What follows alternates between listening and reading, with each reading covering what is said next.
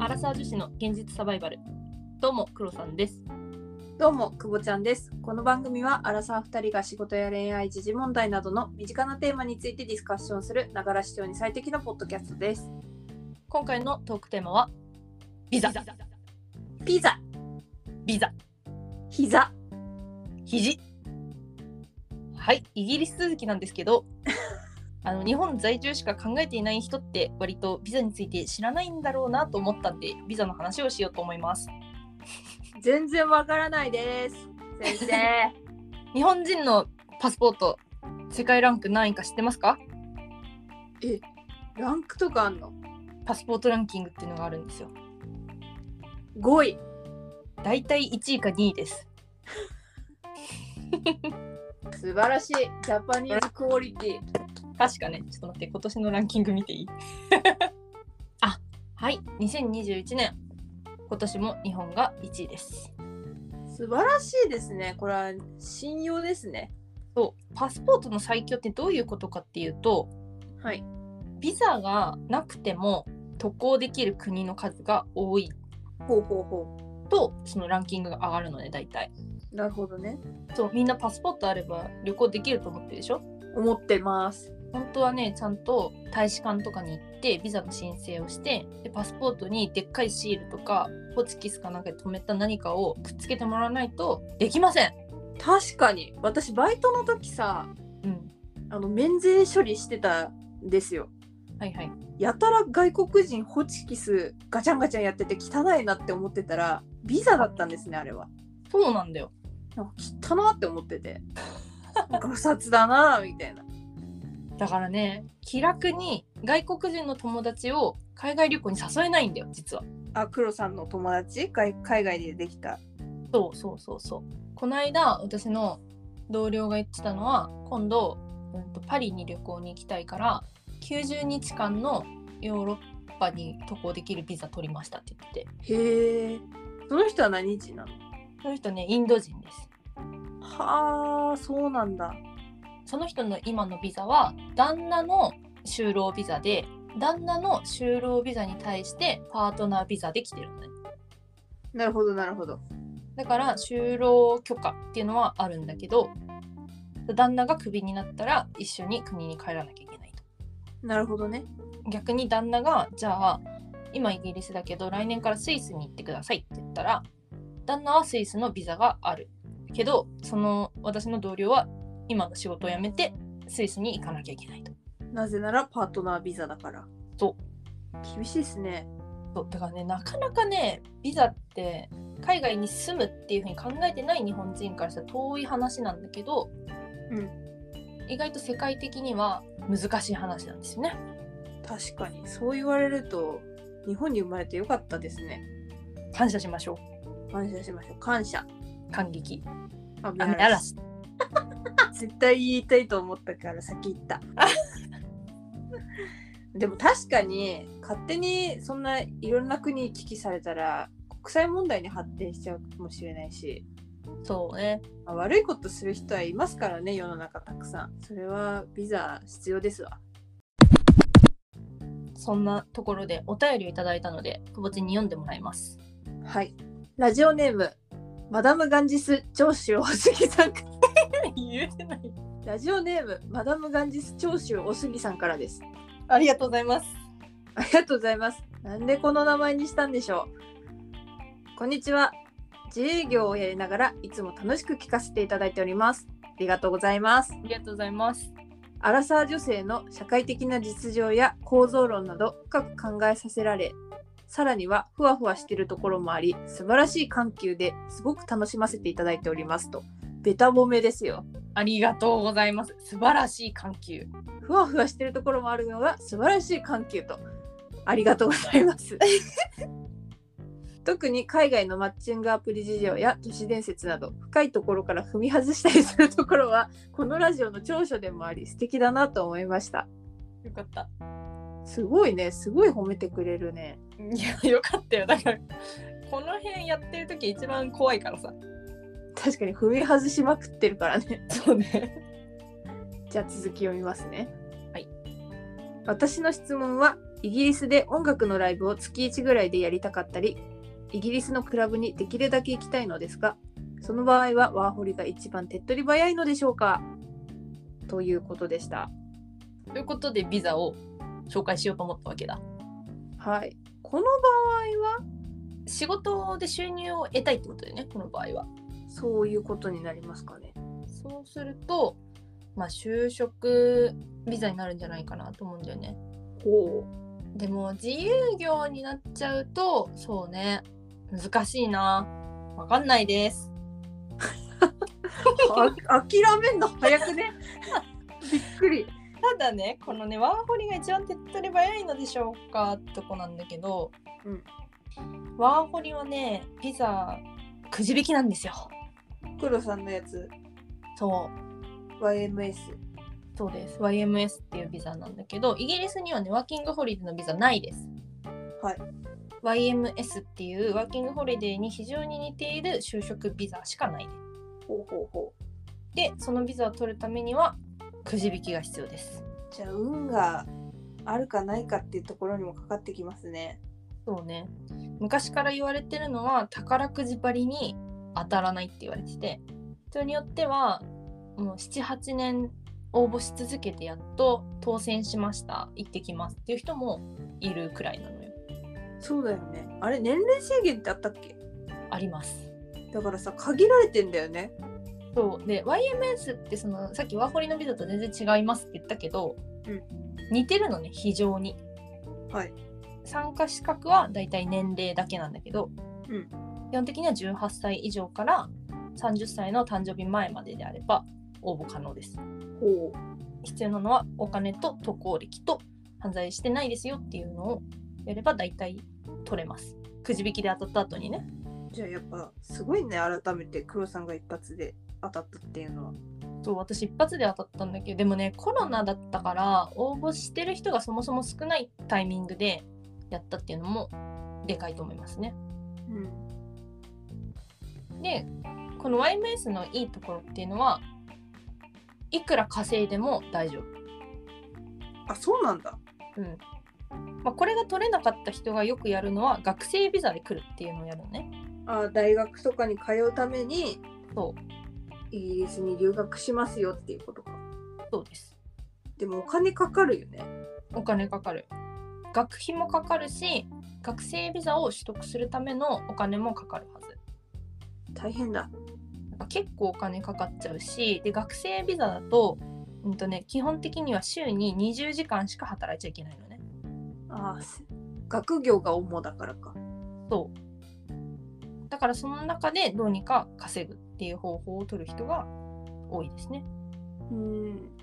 もちろんあの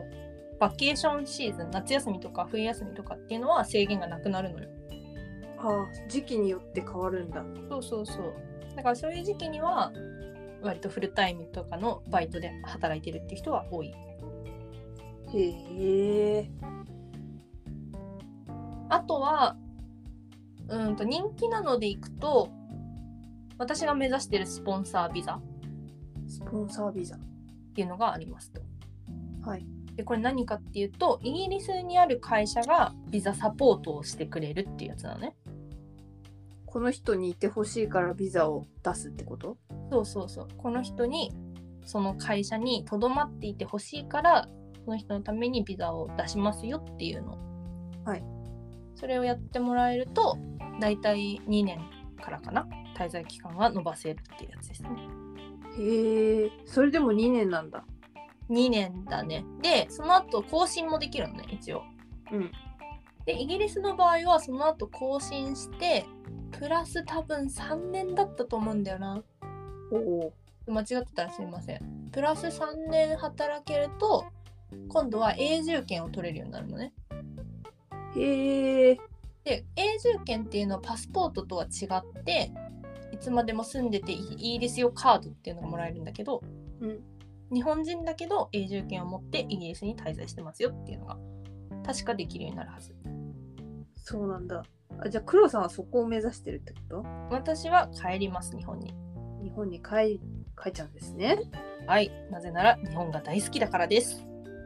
I love Japan!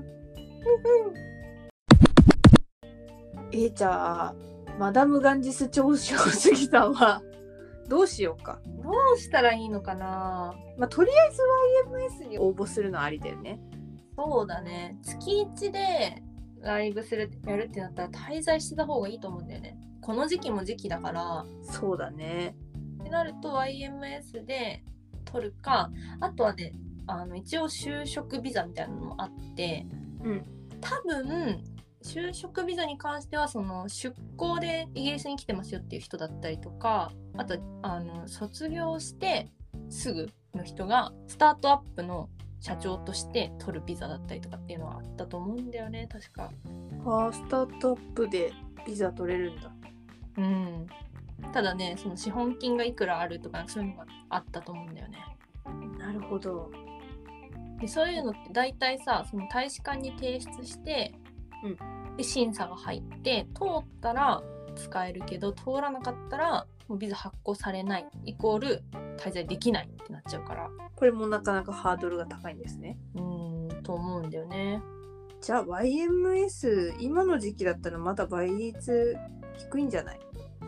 低いと思うしかも今ねあのブレグジットっ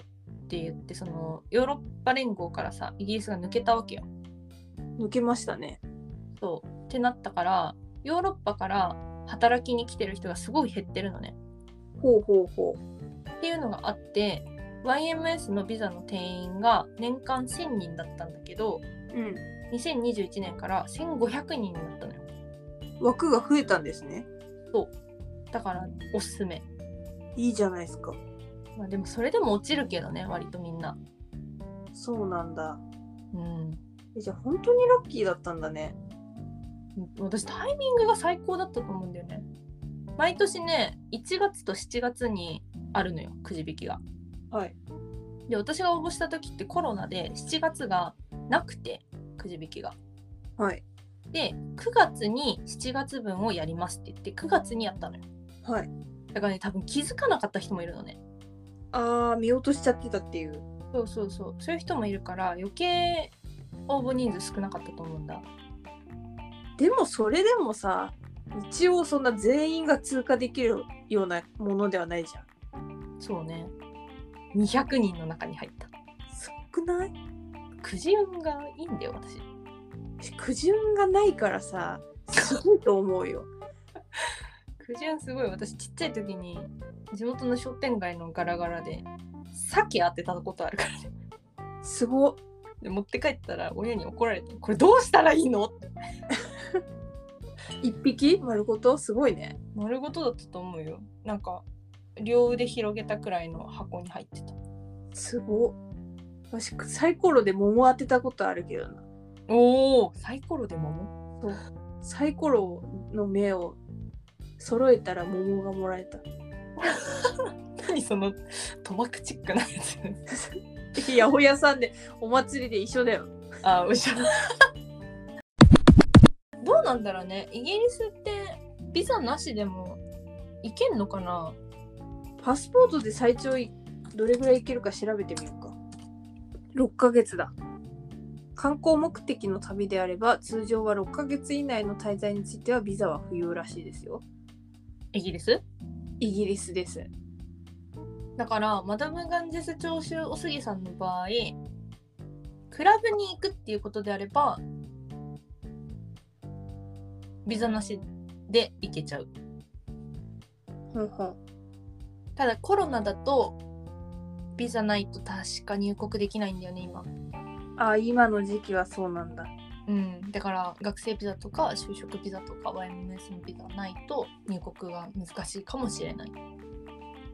なるほどじゃあ YMS に応募しつつ、あどうなんだろうどどっちがいいんだろうとりあえず旅行で行ってみてうんあでも旅行でもビザが必要なのか どうどう攻めたらいいんだろう YMS はぶっちゃけ運もあるじゃんそうだから今の時期行くんだったら YMS で応募しといて、んじゃないで落ちてしまうのであれば、まあ、国境がちゃんと開くまで待って、うでクラブとかだったらそのまま日本から行っちゃえばいいしうんライブを月1くらいでやりたいんだったらやっぱりお金が稼げるビザやっぱり YMS 学生ビザあたりなんじゃないかな。なるほどね。うん、学ぶ感じです長州お主義さんの場合は自営業を今やりながらってことだからうん、多分就職ビザとかスポンサービザっていうのは違うと思うんだよね確かに。っていうとこですね。私は個人的には配偶者ビザが羨ましいけどね。俗に言うパートナービザってやつね。はい。これ強いんだよ。強そ強いんだよ。 なんかねちょっとオーストラリアの話にずれるんだけどう。はい。オーストラリアで例えば旦那がスポンサービザもらいましたってなると、うん奥さんもそのビザと同じ効力を持った状態でオーストラリアに行けるのねへえ。だから企業からのスポンサーはいらないけど働くことができるビザっていうのを持ってる状態になるのよ羨ましい。すごいよねだから一番強いかもしれない中妻になれるってことですね。あ最高最高。まあ、あとはパートナービザってもうほぼ永住権と似たようなものだから、はいまあ、ずっと滞在はできるんだけど取得がめちゃくちゃ難しいのよ。難しそうですね。難しいっていうか恥ずかしい。恥ずかしい。 そう なだん。かねあの条件がいくつかあるんだけど、はいそのどのくらい付き合ってるとかね例えば2年以上付き合って1年以上は同棲してますとかはいはいはい。でそれを証明できる友達とかも必要なの。そういう感じなんですね。そうもうなんなら LINE の内容をインスタの内容を Facebook の内容全部監査入りますやば。ちゃんとこの時期に付き合ってたっていうのが審査されるのねエスパイじゃないかっていうところをちゃんと見られるってこと。なんかねビザ取るためだけに付き合って結婚する人ってやっぱ多いらしいのよあーあるのか。そうだからそういうのが必要でゴニョゴニョとやらなきゃいけないことがたくさんあるとじゃあ SNS でこうラブラブしてる写真上げてる人はそのアピールというかマウントとかじゃなくてもうあ申請するために私たちはちゃんと付き合ってますよっていうアピールのためだったんですね。そうそれは勘違いしてましたわ私たち。 だからさあのイケメン外国人と付き合ってる人がさ SNS の更新にすごかったりするじゃんすごい。あれ一応多分ビザ取るために頑張ってるんだと思うあーごめんなさい気づかなくて。えだから人によってはさビザ取るためにアカウント別で作ってる人とかもいるからねあそうなんだ大変ですね。大変ですよ私黒さんから話聞けば聞くほど日本人でいいやって思っちゃった 最近日本人で探しますめんどくさいからねやっぱりそういうとこちょっとめんどくさいわ私めんどくさがりだからそんなに頑張れないうんちょっと私もめんどくさがりだからそんな頑張れないんだよな頑張ってくださいよだから私は日本に帰りたいとお待ちしてますこんな感じでざっくり今考えられるビザのお話はしたんですけどコロナ禍っていうとこもあって結構変わるのねビザ事情ってうん年間でも変わるし半年に1回とかでも全然変わるし特に料金とかはねすぐ変えてきたりするからなるほど是非いろんな人のお話を聞いて自分に一番マッチしているビザを取得して渡航するっていうのをお勧めしたいと思います。これは大使館とかに聞いたら答えてくれるのかないや難しいよね難しいと思うなじゃあ実際に行ってる人の話とかを聞いた方が早いのそかうね。あと多分エージェントがいるかもしれない。まあ使うか使わないかは任せるけど。そうなんだうん。エージェントになれば黒さんありだ な。急に。い逆に今まで気づかなかったやなんかあんまりちょめんどくさいことが苦手だからさ、うん考えてなかったけど確かにな。でも面倒くさいことって金になるからさあー確かにありだわ。これで私ファイヤーの元手を作ろじゃあマダム・ガンジス長州大杉さんは最初の顧客になっていただい てう。ね、そうね。トライアルとしてね、あのトライアル割聞かせるんで、ぜひお願いします。黒さんあんま値引きしてくれなさそうでは次回のトークテーマです次回のトークテーマは久保黒の近況報告ちょっと謝っていいですかリスナーの皆さんに。 はいちょっと最近、久保ちゃん忙しいです。 うん知ってるあ、知ってますなんで、ちょっとゆるい回を挟みたいなと思って。ごめんなさい。私からの申し出でした。だから久保ちんの仕事の近況とかあとマッチングアプリの近況とかえあと黒さんのイギリスの近況とか、はいコロナの数とかえそういうのも踏まえてお話できればと思ってますはい。たまにはゆるーく、まあ、基本ゆるいんだけどね。のペーストそのべーっと、あの、本当にながら聞きにちょうどいいような話題を話していこうかなと。はい。興味あればお聞きください。なければいいです。飛ばしましょう。では我々アラサー女子の現実サバイバルリスナーの皆様からお便りを募集していますまた私たちに等身大で話してほしいテーマなどありましたら Google フォームからどしどし送ってくださいお問い合わせは kk.realsurvival.gmail.com kk.realsurvival.gmail.com までよろしくお願いします